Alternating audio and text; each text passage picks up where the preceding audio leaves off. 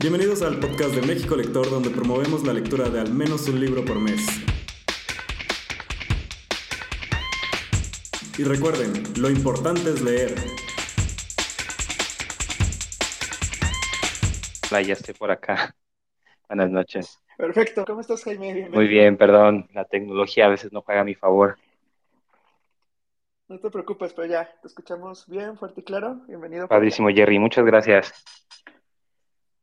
Este, déjame les cuento un poco a los que van entrando cómo me acerqué a tus libros, porque es muy curioso. O sea, yo te seguía en Twitter, ya me acuerdo como hace varios años, varios años y en enero, justo el primer libro que, que leímos, este, en, bueno, que leí y que platiqué contigo en el club en una entrevista que está por ahí en YouTube, fue esta novela de ¿Qué tanto es morir? Que también se la recomiendo mucho, por ahí lo pueden encontrar. Este, creo que sí, sí la bajé de Kindle. Y, y, esta novela me impactó, o sea, fue como de, wow, o sea, la, forma en que está escrita, la temática que pueden ver en la entrevista por ahí que está en YouTube de, de enero de este año. Y, y ya luego te, te, seguí siguiendo y siempre estás escribiendo en Twitter muchas cosas de, de libros y demás. Este, eres un gran lector. Pero la sorpresa y de lo que vamos a hablar hoy es de tu último libro, tu más reciente libro, que es Un salto por la ventana con música de fondo. Que lo que vi es que es un libro de poesía entonces ahí es donde cambió todo y fue muchísima más curiosidad y decidí escribirte para invitarte y pues bienvenido por acá. Ah, muchas gracias, Jerry. Yo más bien era fan, bueno, soy fan de México Lector. Entonces, este, cuando se dio ahí la, la charla de la otra novela y ahora esto, y también yo te sigo mucho, entonces es recíproco, está padrísimo. Gracias. Y bueno, como les estaba comentando a quienes entraron, este espacio ahorita vamos a hablar la primera media hora de, tu libro, pero después nos podemos quedar ya aquí a discutir preguntas que tengan de tu libro o también este, si quieren contarnos lo que estén leyendo. Igual si quieren platicar, porque siempre salen muchas, muchas recomendaciones muy buenas y, la verdad después de, estas reuniones este, nos quedamos eh, con más recomendaciones y volvemos a motivarnos a seguir leyendo. Eh, fíjate que lo acabé apenas tu libro cuando fue, creo que antier, estaba leyéndolo. Y lo primero este, que me topé fue este tema, o sea, que lo dice en el título, o sea, un salto por la ventana con música de fondo. Y normalmente en, las reuniones de México Lector, tanto a lectores como a autores les pregunto de, pues, ¿quién es su autor favorito? Pero esta vez, por cómo va el libro, me gustaría preguntarte tu música favorita, porque creo que es un elemento muy, muy importante de tu libro. ¿O qué nos puedes platicar de esta parte? Mm, esa es una buena pregunta. Eh, creo que mis gustos musicales se han moldeado conforme el paso de los años. Yo, para sorpresa de muchos, cuando estaba en la, en la preparatoria, estuve en un grupo de, de, punk rock. Ya sabes, me gustaba mucho el happy punk y, y de pronto los Ramones, los Ex Pistols. Y tocaba la guitarra en un grupo de, de, de punk.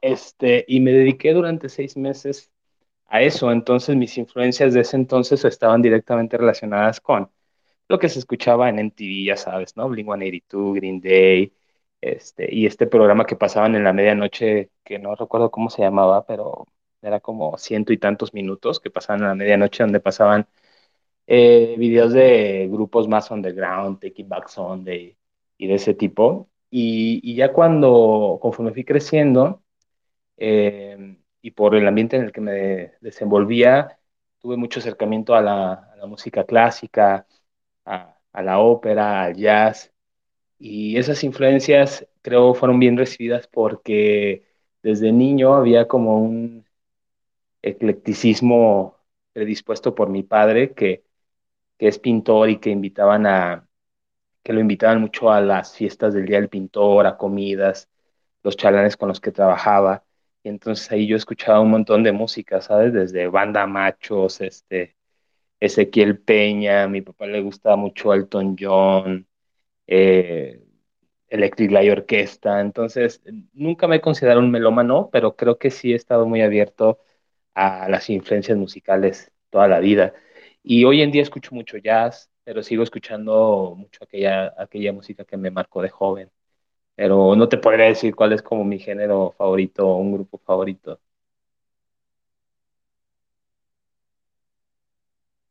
Buenísimo. Y justo hago esta pregunta porque es un elemento clave en este libro y, y, ahorita que te escucho y cómo cambias de géneros, este, creo que es algo bien, bien interesante en este, este libro de poemas porque no existe un gusto culposo, no existe como un tema de tipo o estilo de música que te cases y entonces dices, no, sino más bien la, música es un, un elemento clave de, de, lo que te hace sentir cada poema que, que, vas leyendo. O sea, al final en la brevedad de cada poema, bueno, les, cuento a los que nos están escuchando, antes de empezar tiene, tiene una canción que, que puedes este, buscar antes de empezar a, a, leerlo y acompaña el poema y entonces se vuelve una experiencia muy, muy interesante porque empiezas a entender un poquito como la música, cómo acompaña lo que estás leyendo en ese momento.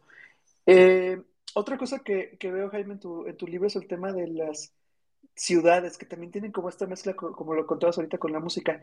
¿Qué ciudades te inspiraron? ¿De dónde has vivido? ¿O, o, o qué es lo que rescatas para, para, incluirlas en tu libro?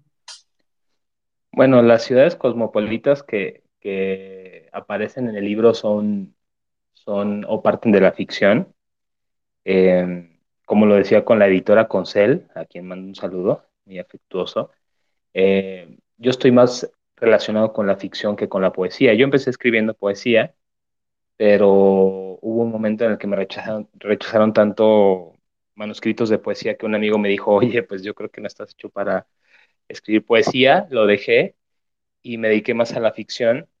Sin embargo, creo que cuando empecé a escribir este libro, lo, lo dije también en una presentación, eh, pues di lo mejor de mí como, o lo, o lo, que mejor pude dar de mí hasta este momento como escritor, a través de una estructura y una arquitectura literaria que parte de la ficción, construyendo escenarios, construyendo personajes. A mí no me gusta mucho la poesía tan intimista al grado de rozar eh, el egocentrismo, ¿sabes? Como mi propio dolor, mi propio amor, este, mi propia experiencia de vida, o sea, no, no me gustan tanto los autores que narran sus crónicas de cuando estuvieron en Nueva York, cuando estuvieron en Portugal, en Berlín, que son escenarios de este libro, sino que en este caso son ficciones, ¿no? Son, son eh, construcciones imaginarias y, y, tal vez algunas tienen dejos de, de, de, de realidad, pero en ningún momento lo que quise hacer era una proyectiva personal salvo los dos últimos poemas que sí son muy íntimos, que son muy personales y sí, siempre lo he dicho. Los demás son eh, construcciones de ficción que disfruté mucho hacer y que creo, y me gusta ese tipo de poesía, que creo en esa poesía que cualquiera se puede identificar, ¿sabes? O sea, esa poesía que parte tal vez de algo, eh, una perspectiva personal, pero que cuando llega al otro, la puede, se puede apropiar de ella y puede entenderla. Esa es la poesía que me gusta. Fíjate que y ya con esto me hace muchísimo sentido lo, lo, siguiente que te quería, pues, más que preguntar, como comentar, porque dentro de esta ficción, o sea, te, te digo, una parte es poner la música que, que, va relacionada a lo que estamos leyendo en tu poema, eh, empieza a pasar que las imágenes de los poemas, lo que te, lo que te evocan, te hacen sentir que estás como en escenas de, de películas. Precisamente hay uno que, que sucede este, en Central Park, que para mí es como de mis favoritos, y, y te sientes que estás, o sea, la acción, lo que está pasando y todo es un poema, pero al final te sientes que estás viendo una escena de una película. Y ahorita con lo que comentas, creo que, que sí tiene mucho de eso. Y la verdad, a todos los que nos están escuchando, eh, pues los invito a que ahorita que acabemos el Spaces, vayan y ahorita voy a dejar por ahí el link, busquen tu libro porque sí, son varios elementos y que platicándolos contigo creo que no estaba tan perdido porque realmente es difícil hablar, hablar de poesía. Cuando este, te dije de tu libro y demás, para mí sí fue como un reto porque en México Lector, cuando hemos leído poesía, ha sido complicado. Hay muchas recomendaciones. Por aquí no me dejará mentir Fausto, que este, sabe más de poesía y todo, y cuando nos ha acompañado nos, nos cuenta este, varias cosas que no, no sabíamos. Entonces era complicado, pero ahorita creo que ahí van los elementos como los voy entendiendo y, como te los voy comentando. Sí, este, yo lo que quería era también que, que fuera un tránsito agradable para el lector no me gustan a mí los libros de poesía que, que son ininteligibles, ¿sabes? Estos libros que verdaderamente, o sea, le entiendes, o tal vez ni lo entiendes, pero dices, está bonito, suena bien, ¿no? Este, creo que está, que, creo que quiso decir algo muy profundo el autor. Yo lo que quería, y como fue un libro que también escribí en la pandemia, que sirviera como para recorrer espacios y circunstancias eh, el lector Entonces, no sé si lo logré, pero yo sí disfruté mucho eso, ese tránsito por esas ciudades reales, pero en circunstancias ficticias. Y como, como lo dices, o sea, creo que eh, ese poema de, de Nueva York y Central Park, que Carmen Bullosa también hace unos comentarios muy lindos sobre, sobre el libro, eh, tiene que ver con, con, una, con una acción, ¿no? Una acción per se, es decir, algo ocurre en los poemas. Creo que poco me detengo, salvo en algunos cuantos, como a circundar más este, aspectos emocionales o estéticos, sino que pues, en cada uno de los poemas lo que quise fue contar algo y que, y que, y que el lector pudiera recorrerlo junto conmigo. Eso es bien importante para acercar la poesía pues, a, a nuevos lectores. Creo que muchos por aquí sí no han leído poesía o, o se han topado con, con, esta parte de que no se sienten tan familiarizados. Creo que esta puede ser una excelente oportunidad de, pues, acercarse de otra forma y, y ver esta mezcla, o sea, música, eh, lugares, situaciones. Eh, por aquí, fíjate que ya, ya en, la última de mis notas, eh, no sé por qué la noté, pero creo que porque me llegó bastante, es esta frase de la orfandad que nos aguarda. Entonces, este, creo que fue del poema de Arrabal, porque aquí lo, lo puse, pero esa frase para mí fue muy, muy fuerte. O sea, con todo lo que pasaba en este poema, porque digo, son como microhistorias al final y, y ahorita que me lo cuentas por el tema de la ficción, este, pues me dan ganas de volver a releerlo, porque realmente sí sientes que estás como, como viendo escenas, como viajando a todos estos lugares. Y aparte de la música, bueno, no, no tiene pierde. O sea, mi recomendación que les doy a los que están escuchando ahorita es que las canciones que vayan apareciendo en cada poema, ya las junten en un playlist y después pueden hacer una combinación como poner en Spotify o en Apple Music que les cree estaciones de radio de esas canciones, porque la verdad salen cosas muy interesantes y vas descubriendo más y más. Ahorita que comentabas del jazz, salen, este, yo creo que llevo varias noches que, que hago esto y, y, van saliendo cada vez más canciones.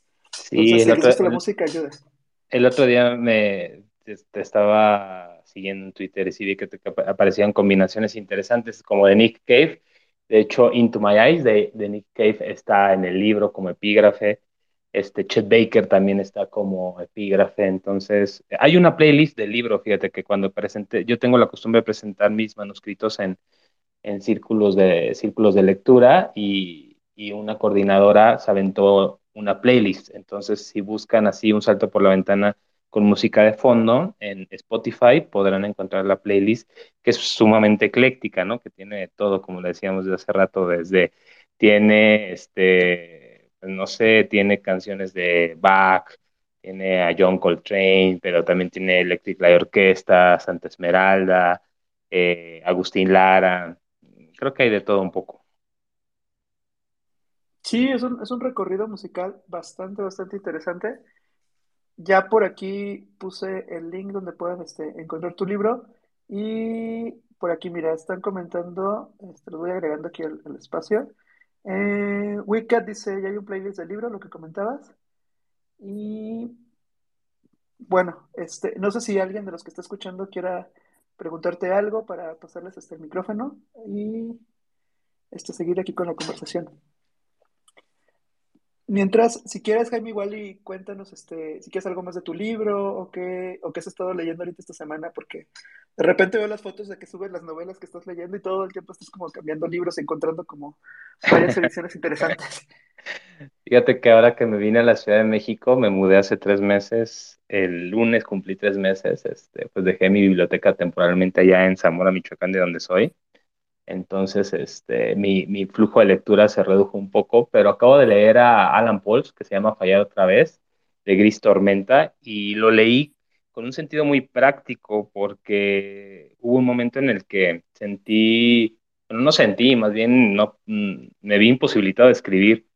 Eh, comenzaba un cuento y lo dejaba, estaba en medio de una novela y la dejé, empecé un proyecto de poesía y también ahí se atoró, entonces fui a la a la, a la, fui al péndulo hace poco y me encontré ese libro, leí la cuarta y, y, tenía que ver sobre eso, ¿no? Sobre el miedo a la escritura, sobre el miedo a fallar en la escritura.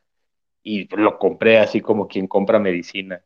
Este, tiene un, prólogo de Julián Herbert que me, parece que verdaderamente sobra, porque es un libro muy pequeño y me parece que se lo pidieron como para rellenarlo y no pareciera una plaquette pero el libro, que es una conferencia de este escritor argentino, Alan Pauls, es, es muy bueno, ¿no? Porque habla sobre cómo los grandes eh, escritores como Beckett, eh, como James Joyce, tenían esta costumbre de, corregir sus textos. Y creo que es algo que hoy, hoy en día los escritores contemporáneos tenemos un poco de miedo al, trabajo del editor, a que nos digan que hay que cortar cosas. Yo alguna vez cuando fui editor en una institución cultural del Estado, eh, hubo un autor que era, ya sabes, de estos consagrados eh, locales, ¿no? Provincianos, hay que decirlo así.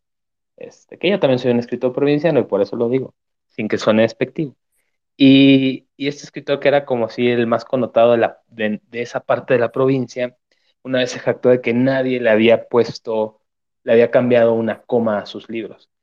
Y, y, era una reedición la que estábamos trabajando. Entonces, el libro tenía ratas, o sea, tenía ratas de acentos, de, de letras que estaban mal. Y, y, me pareció graciosa esa soberbia suya. Entonces yo creo que, que le tenemos hoy en día miedo a eso y este libro habla sobre, pues, que no hay que tenerle miedo a borrar y a reescribir, ¿no? Entonces me sirvió para, para desbloquear un poco ese bloqueo, valga la redundancia, y también leí el libro de The Night de Rodrigo Blanco Calderón, que ganó el premio este, la Bienal Vargas Llosa, si no me equivoco. Mm, sí, hace un par de años aquí en, en, México, sobre los apagones en Venezuela y la crisis, de, crisis política y social en Venezuela hace algunos años. Es, es un libro interesante, así polifónico, y, y, bueno, estoy leyendo en estos momentos El verano invencible de Liliana. Este, pero entre eso y otras cosas, pues sí, sí, sí ha disminuido un flujo, pero también he aprendido a leer sin prisas, ¿no? Sí, que, también es importante eh, por ahí, este, pues darte el tiempo, o sea, también esa parte como del ritmo que tienes para leer. Por ahí yo subí un post-it de los libros que tenía que leer estas dos semanas, que acaban en tres días, y me anoté como seis libros, y dije, bueno, pero es que algunos son de poesía y van más rápido, pero también no debes de olvidar el tema pues, de disfrutarlos, o sea, como que qué te va dejando cada libro. Algunos los vas a leer más rápido y otros sí te los puedes llevar en más tiempo y otros sí necesitas como irlos también procesando. Creo que ayuda muchísimo el el tener varios libros, porque a veces los dejas descansar y si ya te estás atorando, pues ya después lo puedes retomar y con otros ojos también, ayuda muchísimo. Sí, además yo creo que hay libros también que son muy contemplativos, que aunque no tengan muchas páginas, te invitan a leerlos en un ritmo mucho más, más calmo y, y sí, gozarlos. Y habrá otros que van fluyendo y que los consumes con un ritmo más rápido, pero creo que ese es el ritmo para el cual están considerados, ¿no? Para, para hacerlo. Cada, cada libro creo que tiene un ritmo y está padre seguirlo. Sí, o sea, no, no lo había pensado así, pero sí, este, sí sucede esto, o sea, como el, el ritmo que tiene cada libro y, y, pues que también te adecues a, esta parte. Eh, por aquí Wicat pone, yo quiero preguntarle si escribe a mano, a máquina, en computadora y también si tiene ámbitos y horarios preferidos para escribir y leer. Este, escri bueno, cuando escribo mi diario personal a mano. Yo colecciono plumas fuente, me gustan mucho las plumas en general. Este, y en mi diario escribo a mano. A veces ahí escribo algunas ficciones o algunos borradores. Cuando escribo novela la escribo a computadora.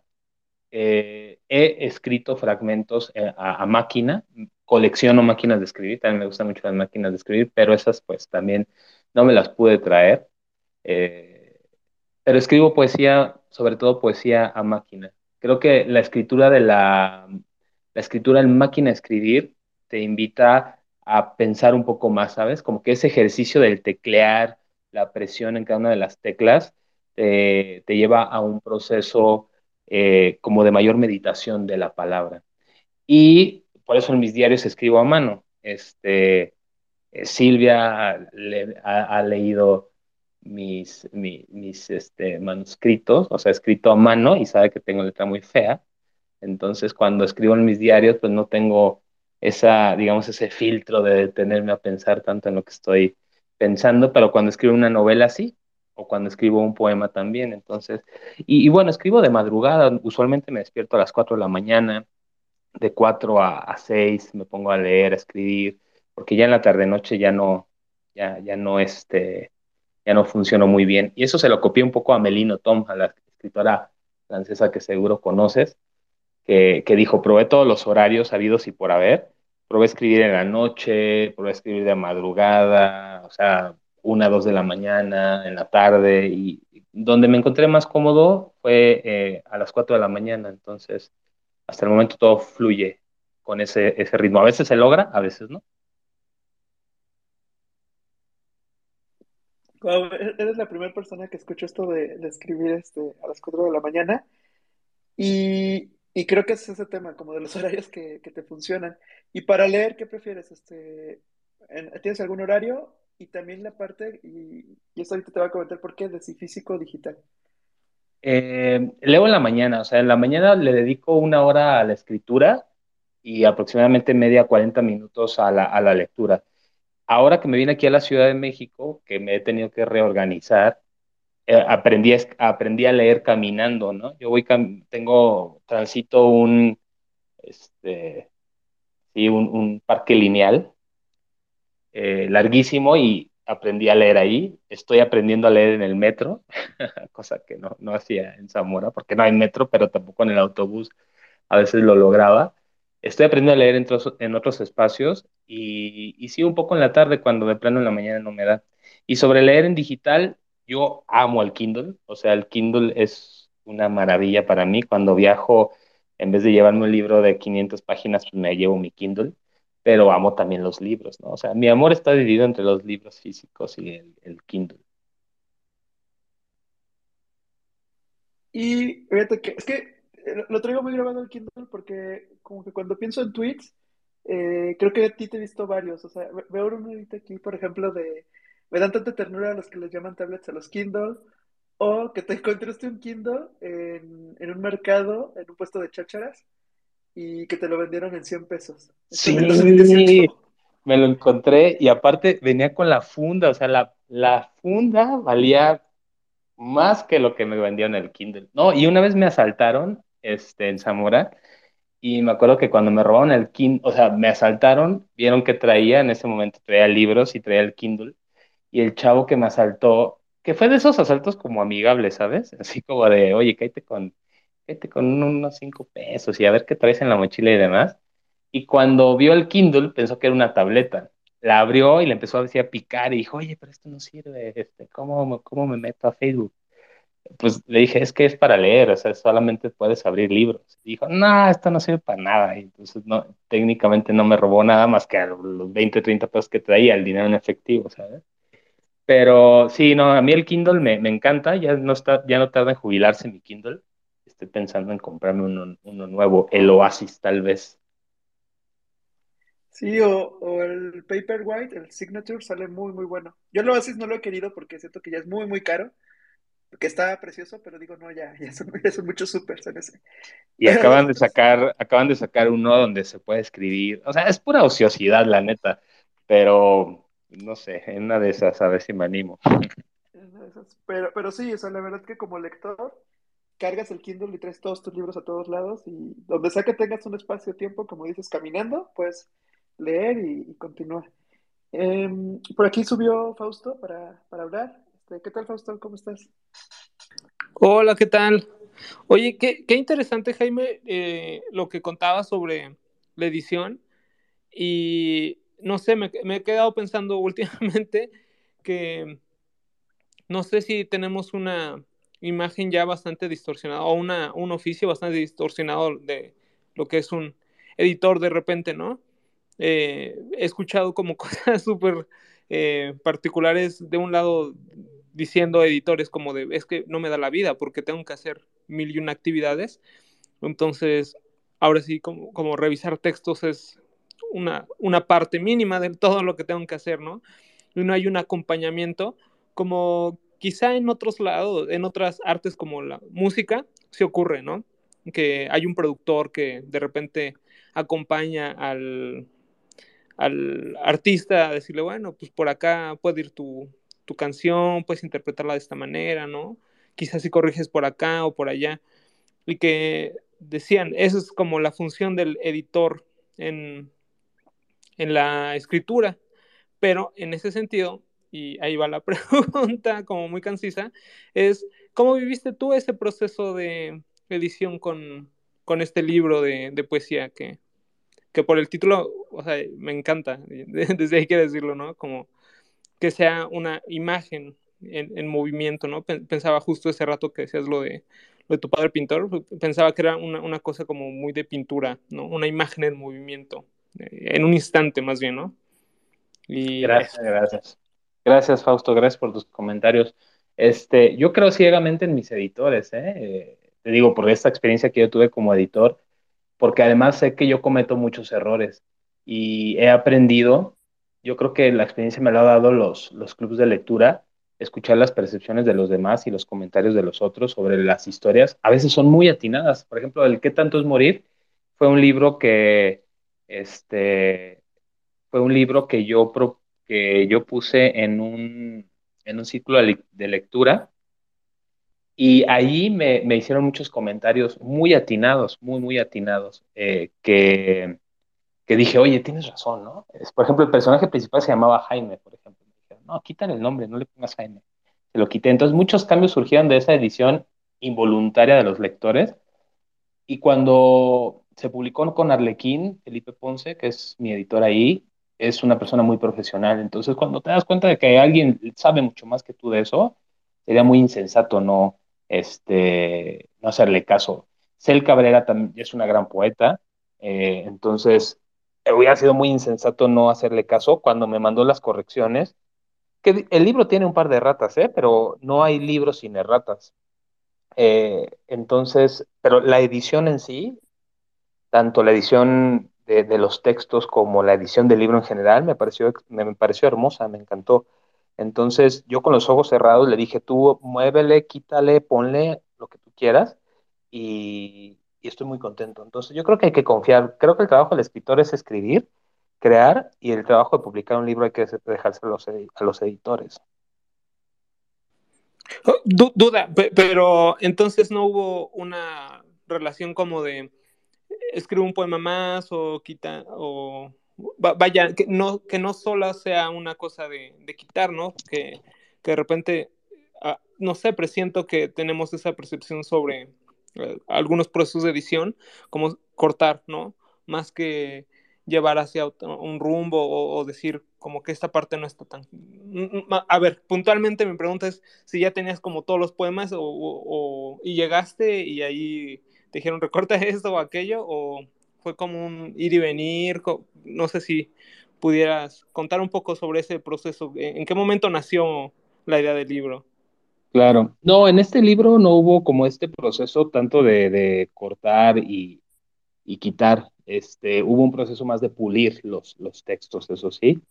En la novela sí hubo mucho que cortar, este, sí hubo mucho que retocar, cambios de, lugares, de nombres, este, fue un trabajo un poco más complicado, pero bueno, lo, asumí tal cual, ¿no?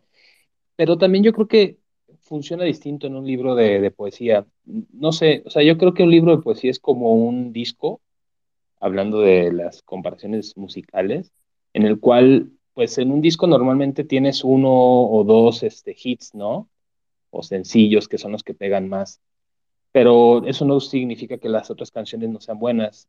Yo antes de mandar el libro a Cel, este, hice una depuración de, poemas e insisto, los, trabajé con lo mejor de mí en ese momento y pues creo que eso propició y lo que tendría que hacer cualquier escritor es dar el manuscrito en las mejores condiciones posibles, porque yo también como jurado de, de algunos premios y como editor, pues he recibido manuscritos que uno piensa el autor no se empeñó ni siquiera en, en, entregártelo decentemente, ¿no? Entonces yo lo que traté con esa, no sé, mucha o poca experiencia, de entregar el libro lo más completo posible y creo que eso propició por un lado que pudiese ser publicado, o sea, pudiese ser dictaminado positivo y otro que no tuviera un trabajo tan complicado de, edición.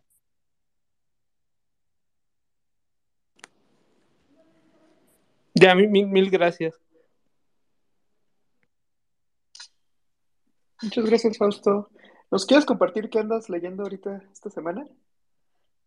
Ah, pues, eh, pues justo hablando de, pues, pues, es que me quedé mucho con, con, lo de la pintura porque he empezado a pintar desde hace dos semanas con acuarelas, o sea, fui como las herramientas más sencillas que, tenía a mi disposición y empecé a pintar y ha sido una revelación profunda para mí, como en esta cosa de que me, me relaja, ¿no? Frente a la escritura que de repente llega a ser como un poco, eh, no sé, demasiado intelectual y, y, sobrepienso mucho y por eso me, me, cuesta tanto de repente leer y o escribir. Eh, la pintura me ha abierto un mundo y, y con eso va, he estado como revisando la historia de la pintura y para ser puntual, eh, llegué dentro de todas esas cosas y entre mil y un, entre mil y conexiones a eh, Hugo Padelletti, que es un poeta argentino, eh, que, era pintor también, ¿no? Entonces eh, me llamaba la atención que otro poeta, otro poeta que era muy, era, particularmente sensible ante la pintura, era Hugo Gola, que también era argentino y fueron compañeros de la generación. Y que además, volviéndolos a leer, me, encuentro con, que les gustan mucho las imágenes de la naturaleza y la luz, ¿no? Como también hay una percepción muy particular en torno a la música y a los sonidos, ¿no? Es bastante sinestética, sinestésica la, la poesía de, estos dos Hugos, de Padelete, de Padelete y Gola, y eso es lo que he estado leyendo últimamente, ¿no? Como me la, he tratado de llevar un poco más relax en, en, esta semana que ha sido como emocionalmente pesada y he encontrado en, en Hugo Gola y en Hugo Padeletti a, dos escritores que, que además son eh, sorprendentemente sencillos, ¿no? Algo súper difícil en poesía, ¿no? Ser como eh, lento y, sensible y, y, acompañarte como con todas estas series de sensaciones que, que detonan un par de palabras. Eso es lo que, He estado leyendo. Pues muchísimas gracias por compartir, Fausto, porque ya ahí nos llevamos varias recomendaciones y creo que esto que pones sobre la mesa es bien interesante, el tema de pintura, poesía. Eh, empezamos el espacio hablando de música, libros, poesía, pero creo que la pintura también, también este juega un papel muy, muy importante. ¿O qué opinas, Jaime? Sí, claro, yo creo que cuando se involucran todas las bellas artes, en mayor o menor proporción y con todas sus variables, salen cosas bonitas, ¿no? Entonces yo creo que, que no tendrían por qué estar peleadas ni aisladas una, unas de otras y cuando se combinan de la mejor manera, digo, también sin sacralizarlas, ¿no? Este, creo que hay buenas combinaciones y al final de cuentas la literatura, si nos, si nos aterrizamos en, en los libros, hace uso mucho de, de, de esto, ¿no? De, de, la pintura, de la danza, de, la fotografía, y a mí me gusta mucho cuando me encuentro esos dejos de, de otras bellas artes en, en la literatura. Eh, Paul Gauguin, eh, resulta que era un gran escritor de, de, autobiografía, por supuesto, porque era un señor horrible, pero pintaba muy padre y de repente encuentro que entre las cosas que escribió decía que ojalá, ojalá hubiera leído más, porque entonces su pintura habría estado más cabrona, ¿no? Eh, también Van Gogh escribió un montón, ¿no? Y leí un montón y, de repente encontrando como esta profundidad en las imágenes, eh, más allá de la lectura rápida, cuando con unos eh, pintores también profundamente relacionados con la literatura, ¿no? los postimpresionistas también. Y, y es como muy interesante cómo además eso, volviendo a la literatura, permea en formas de percibir el libro, ¿no? Eh, en, cómo integramos otras, otras artes a, la escritura. Me parece como muy, muy interesante, ¿no? Más allá de evocar la esencia, cómo incluirlas, ¿no? A partir del diseño de un libro o, ese tipo de cosas.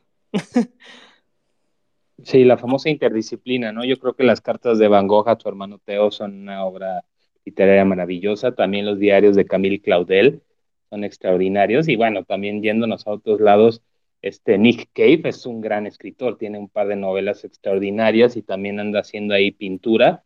Y creo que pues, también salirse de, la norma y, y, del, del, molde, ¿no? De decir, ah, pues yo soy escritor y me voy a nada más a la escritura, ¿no? Yo soy pintor y nada más me va a ser conocido por, por pintar. Entonces, pues, no tendría por qué estar peleado el diálogo interartístico. Está padre.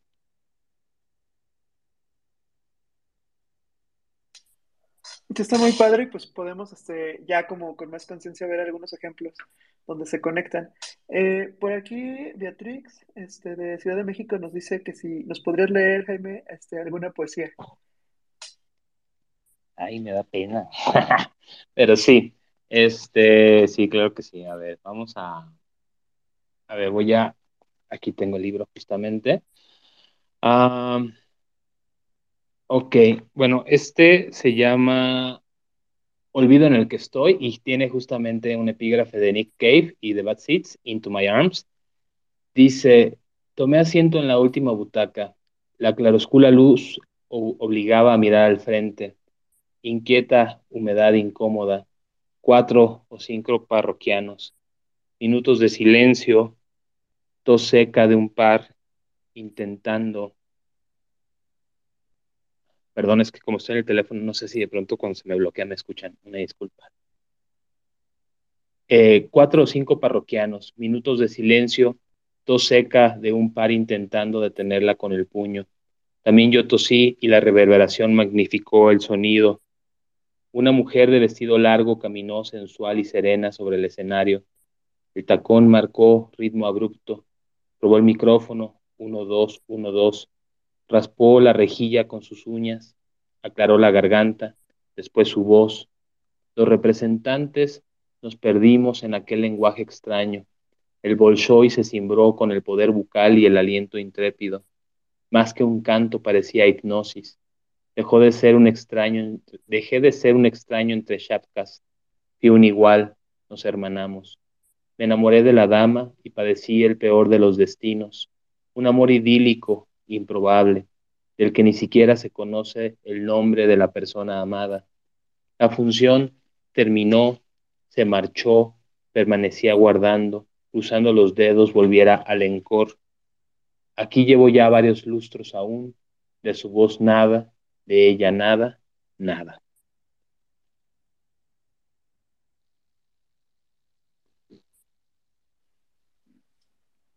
Wow. ¿qué, les pareció? ¿Qué opinas, Fausto?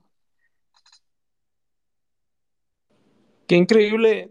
Es que justo eso me parece una belleza de la, de la poesía frente a otros libros, ¿no? Que uno lo puede compartir muchísimo más rápido y que además se le queda a uno en la cabeza y hay una segunda lectura ahí, ¿no? Siempre hay como este pequeño momento de ir desarrollando el poema. Y no, no, sé si podrías leer otro más. Sí, sí, claro que sí. E, es un poco difícil porque estoy maniobrando aquí con el celular y con el libro, pero claro que sí. Este. ok, a ver, un segundito. el, el, el, primer poema que escribiste, no sé si recuerdas como eso. Eh, este fue de los primeros que escribí, se llama Llorar me viste y tiene un epígrafe de la canción de Agustín Lara, Farolito, y dice, canta Agustín en Barcelona, la antigua rocola lo desempolvó, una anciana espetó quejas y reproches. Yo levanté la copa y bebí hasta el fondo, llamé al mesero respetuosamente, solicité otra botella de vino, preguntó si deseaba el de la casa, el más barato, dije, por favor. ¿Cuántas noches me viste llorando? ¿Cuántas noches me miró llorar, rondando de madrugada, suplicando por su querer? Barcelona no es el puerto en el que nos amamos sin piedad a la realidad. La vida no es nada ya, solo una copa para brindar. Este, y, bueno, una cosa que me gustaría recalcar ahora que estoy leyendo los poemas es que yo en el inicio del libro eh, se lo, que se lo dedico a mi hija como una especie de, de herencia musical, ¿no? Como lo hizo mi padre sin, sin desearlo, es decir, cuando yo me iba con él a pintar los cuartos o las casas que tenía él como, como trabajo y que me llevaba para acompañarlo, él ponía canciones que se me quedaron grabadas y que muchas están aquí. Pues yo lo que quiero es que mi hija en algún momento abra el libro y, escuche estas piezas y diga, bueno, pues esto era tal vez lo que mi papá escuchaba y de fondo hay algo, un mensaje eh, que tal vez pueda descifrar de alguna manera. y les llamo poemas dodecafónicos porque me gusta mucho este término musical de la dodecafonía en el que se transitan todas las notas musicales sin los sostenidos. Entonces, eso hace de la música un poco extraña, ¿no? La música dodecafónica es un poco extraña. Entonces, aunque hay rimas en los poemas, creo que apelan más a una estructura narrativa y que a veces en los finales de cada, de cada, de cada línea eh, suenan un poco raros, ¿no? Entonces, también creo que tiene que ver con una lectura poco convencional del poema, que estamos este, acostumbrados a leer y que rime y que suene muy suave al final, etcétera, etcétera. Entonces, eso no como una, no como una precaución, pero creo que también vuelve al libro este, un poco distinto de la poesía convencional que rima, que no tiene nada de malo y, que yo también lo he hecho, pero digamos que puede ser un ejercicio de experimentación que, que intenté de manera consciente. Siento que hay una cosa como muy Beatle en ello, ¿no? Como de cuenta historias y que no siempre está presente en la música eh, actual, ¿no? En el sentido en el que casi siempre se, se, hablan en las canciones sobre algunos momentos eh, como instantes, y aquí hay una pequeña historia, ¿no? Sucediéndose. Eh, al menos lo que alcanzo a percibir en, estos poemas que, que, nos, que nos lees. Sí, sí, te, agradezco que lo percibas y bueno, ojalá que también los lectores lo puedan, lo puedan encontrar y ver así. Y una última pregunta, perdón, no me quiero robar el micrófono. Eh, en ese sentido, ¿quién es el, eh, el, el, artista musical más antiguo y el más reciente que hay en, en, referencias en el libro? Este, bueno, de los más antiguos, pues está Bach, este, está Bach y Vivaldi, que están las, que son, que está curioso porque son las recomposiciones de de Bach que hace Peter Gregson, que es un, es un este, músico contemporáneo, y las recomposiciones que hace de las cuatro estaciones de Vivaldi, este, Max Richter, ¿no? que me encantan y se las recomiendo muchísimo porque son muy buenas variaciones de estas piezas clásicas. Y los más contemporáneos, hay una canción de Bomba Estéreo, si no me equivoco, Bomba Estéreo me gusta muchísimo. Entonces hay una, hay una canción de Bomba Estéreo.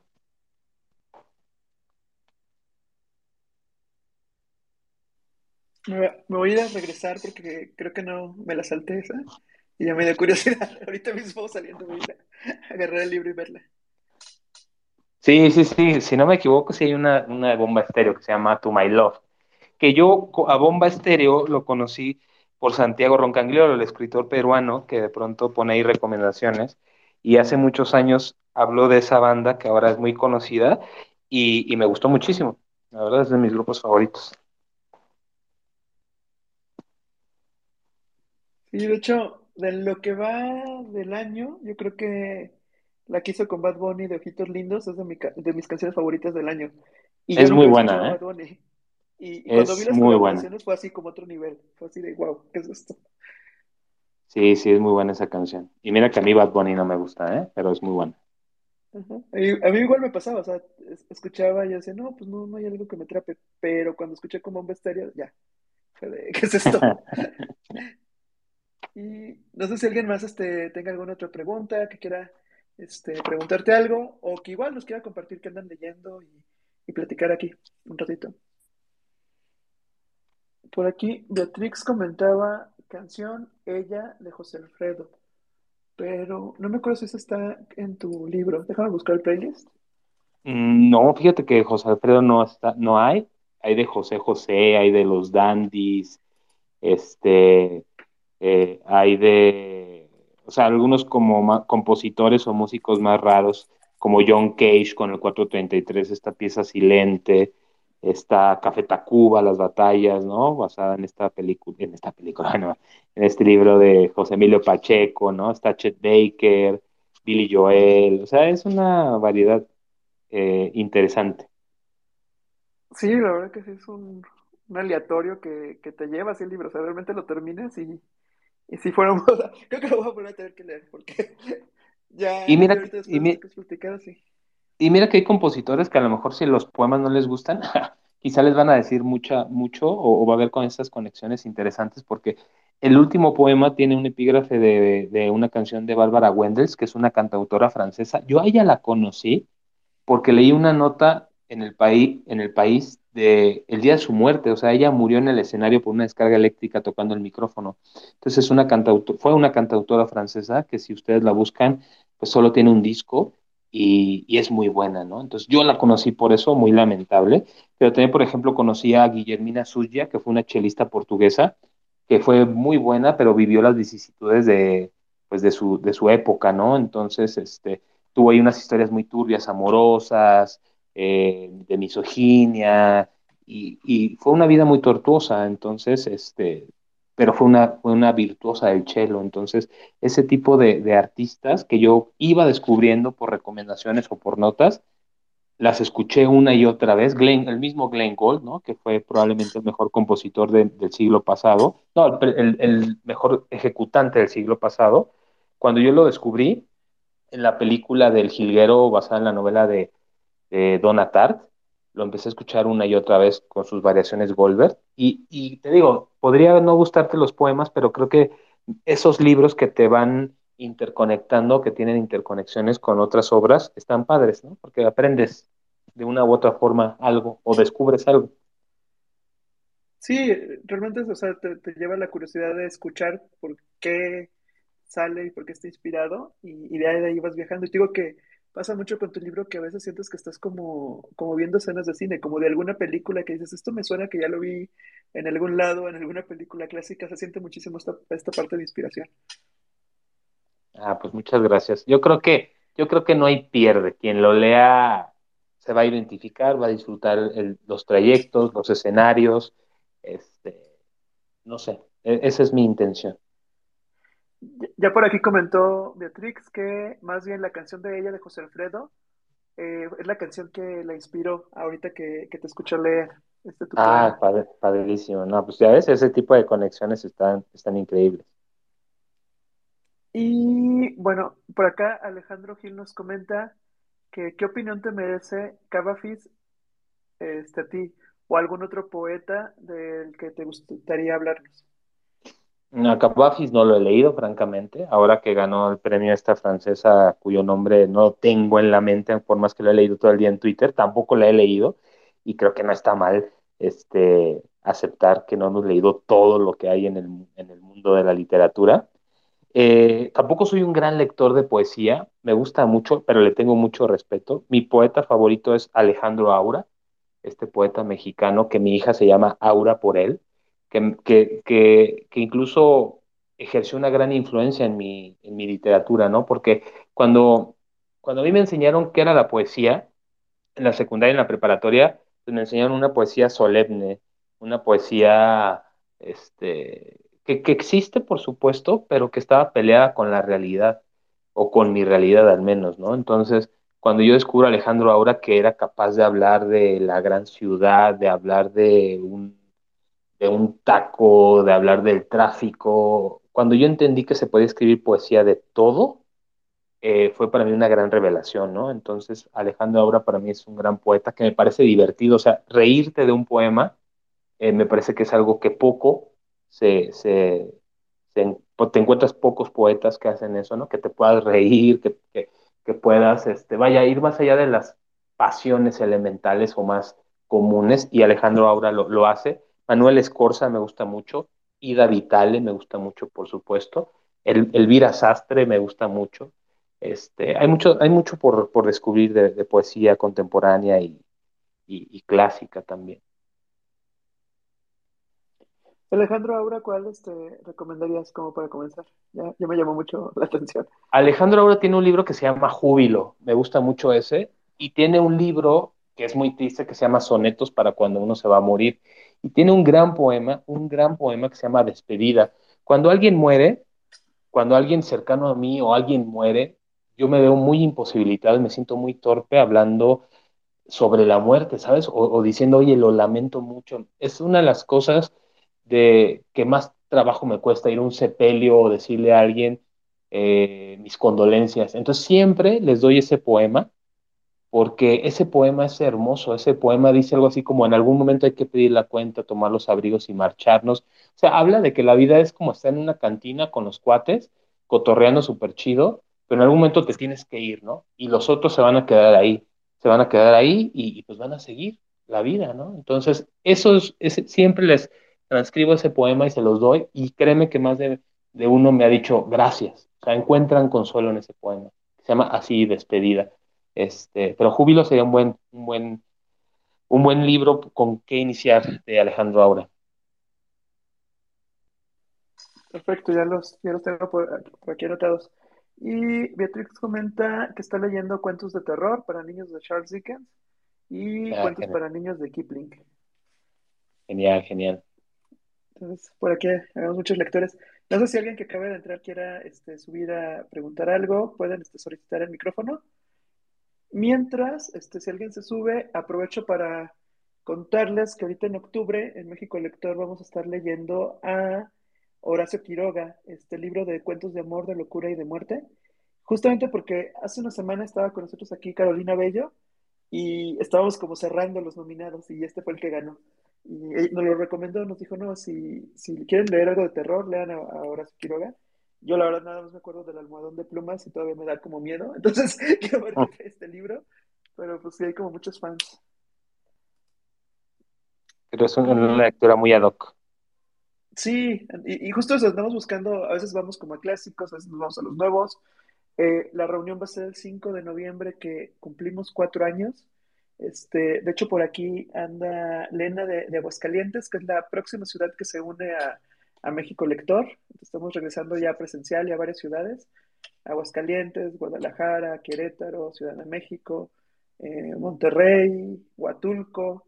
Ya estamos recuperando así como presencia otra vez en varias ciudades para que si nos quieren acompañar, mándenos un mensaje directo y ahorita les damos este, los datos y todo para que, para que nos puedan acompañar.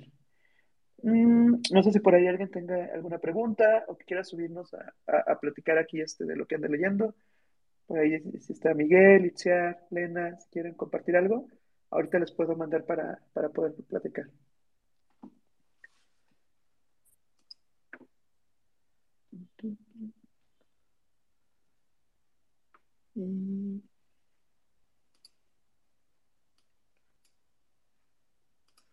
Bueno, ahorita también este, hay, creo que, bueno, de los libros que yo ando leyendo, que no los he contado, Sigo, ya está por aquí Tziar. Sigo leyendo el resto del mundo rima, pero ya, yo espero acabar esta semana. Adelante, Tziar, dame un segundito. Listo. ¿Cómo estás, Itziar? Buenas noches.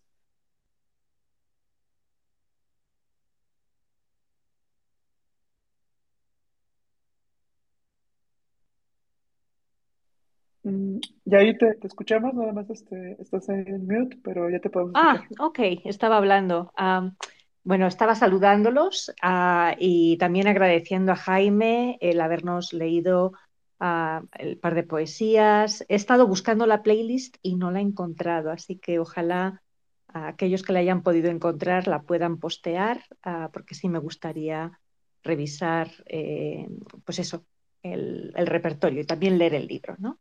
Y pues la verdad es que yo no soy una gran lectora de poesía, Ah, pero sí me gustaría compartirles ah, lo que acabo de, ah, de, terminar de leer, que me ha gustado muchísimo, esta novela de Mieko Kawakami, Pechos y Huevos, que es realmente un relato bastante sorprendente, ¿no? desde el punto de vista de la problemática de las mujeres sometidas a pues eso, a presiones y a, los impositivos de la sociedad, ¿no? Y desde, ese, desde, desde esa narrativa muy, ah, muy calmada, ¿no? Que, a mí me gusta mucho y que tienen muchos autores, autores japoneses. Y, pues era solamente para, comentarles lo que estaba leyendo. Muchísimas gracias, Y sí, ese, ese libro lo he visto que varios lo recomiendan y varios les ha llegado, por aquí, no está por aquí Shelly, pero es este, una de las que había visto que lo había recomendado y que lo estaba pidiéndose como dos, tres meses, que creo que tenía poquito que salir. Sí, la verdad es que me lo encontré un poco por casualidad, así esas veces que entras en una librería y los libros como que te llaman, ¿no? También lo había visto recomendado y dije, va, esta, esta va a ser mi oportunidad. Y la verdad es que ha caído muy rápidamente, ¿no? Porque es, es una narración muy, muy, muy interesante, la verdad. Y un punto de vista que a mí me ha parecido muy original. Sí, la verdad que yo sí, sí creo que pasa como en el libro salvaje, de que los libros te eligen al lector.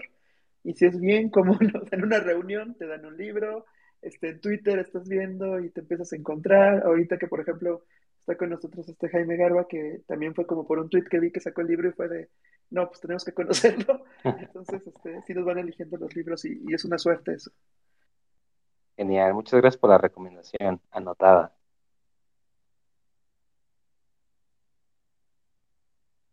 Y bueno, ya nos quedan este, un par de minutos pues igual, si alguien quiere este, preguntar algo más, si no, pues este, ya también como para irnos despidiendo, agradecerles por haber entrado. Eh, el próximo jueves, les doy un adelanto, vamos a hablar de un libro que es un libro de cuentos este, de un amigo de Alexander Hernández que se llama Las muertes posibles. Este libro a mí me gustó mucho, lo leí justo el año pasado. Son cuentos este, breves, pero todos giran alrededor de este tema de la muerte. Y justo el último cuento, este, que tiene más bien, eh, que es como el que le da el nombre a este libro, está muy, muy, muy interesante. Por ahí sí les llegaron los correos de México Lector, por ahí pueden ver un video de este que, se grabó con Alexander, donde los lectores el año pasado eh, propusieron en Twitter diferentes tipos de muertes así inverosímiles, y todo esto quedó en este video, entonces junto con algunos textos del libro, entonces por ahí está en, en el mailing, lo pueden ver. Y pues este, él va a estar acompañándonos el próximo jueves. Y pues no sé si alguien más este, quiera comentar algo. Pues yo, yo les quiero agradecer mucho por la invitación y a todos los que nos escucharon y que pues, siga México Lector. Está genial. Muchísimas gracias, Jaime. Y igual, muchísimas gracias a todos los que han apoyado el proyecto. Les digo que ya estamos por acercarnos a nuestro cuarto aniversario. Ya son si, entran a la página pueden ver ahí todos los libros que hemos leído, todos los géneros que hemos pasado, tres años de podcast, este, dos años de México Lector para niños, entonces por ahí seguimos este, con varios proyectos, pero pues gracias a ustedes por, por este, también por sumarse, a la, Lena que, que, hoy realmente ella entró hoy así a contactarnos y decirnos este oye qué se necesita para abrir México Lector Aguascalientes y pues ya, ahí le platicamos cómo es este club, que Itziar no me dejará mentir, ya lleva varios meses con nosotros desde Puebla, y todo el tiempo traemos ahí sorpresas, actividades y, y un grupo muy, muy lindo de, de, amigos lectores, la verdad, gente muy, muy interesante. Este, pues muchísimas gracias, Jaime, Fausto, Itziar, a todos los que entraron, este, que pasen buena noche y pues gracias por, por haber compartido este espacio. No, pues gracias a ustedes, muy buenas noches, un placer.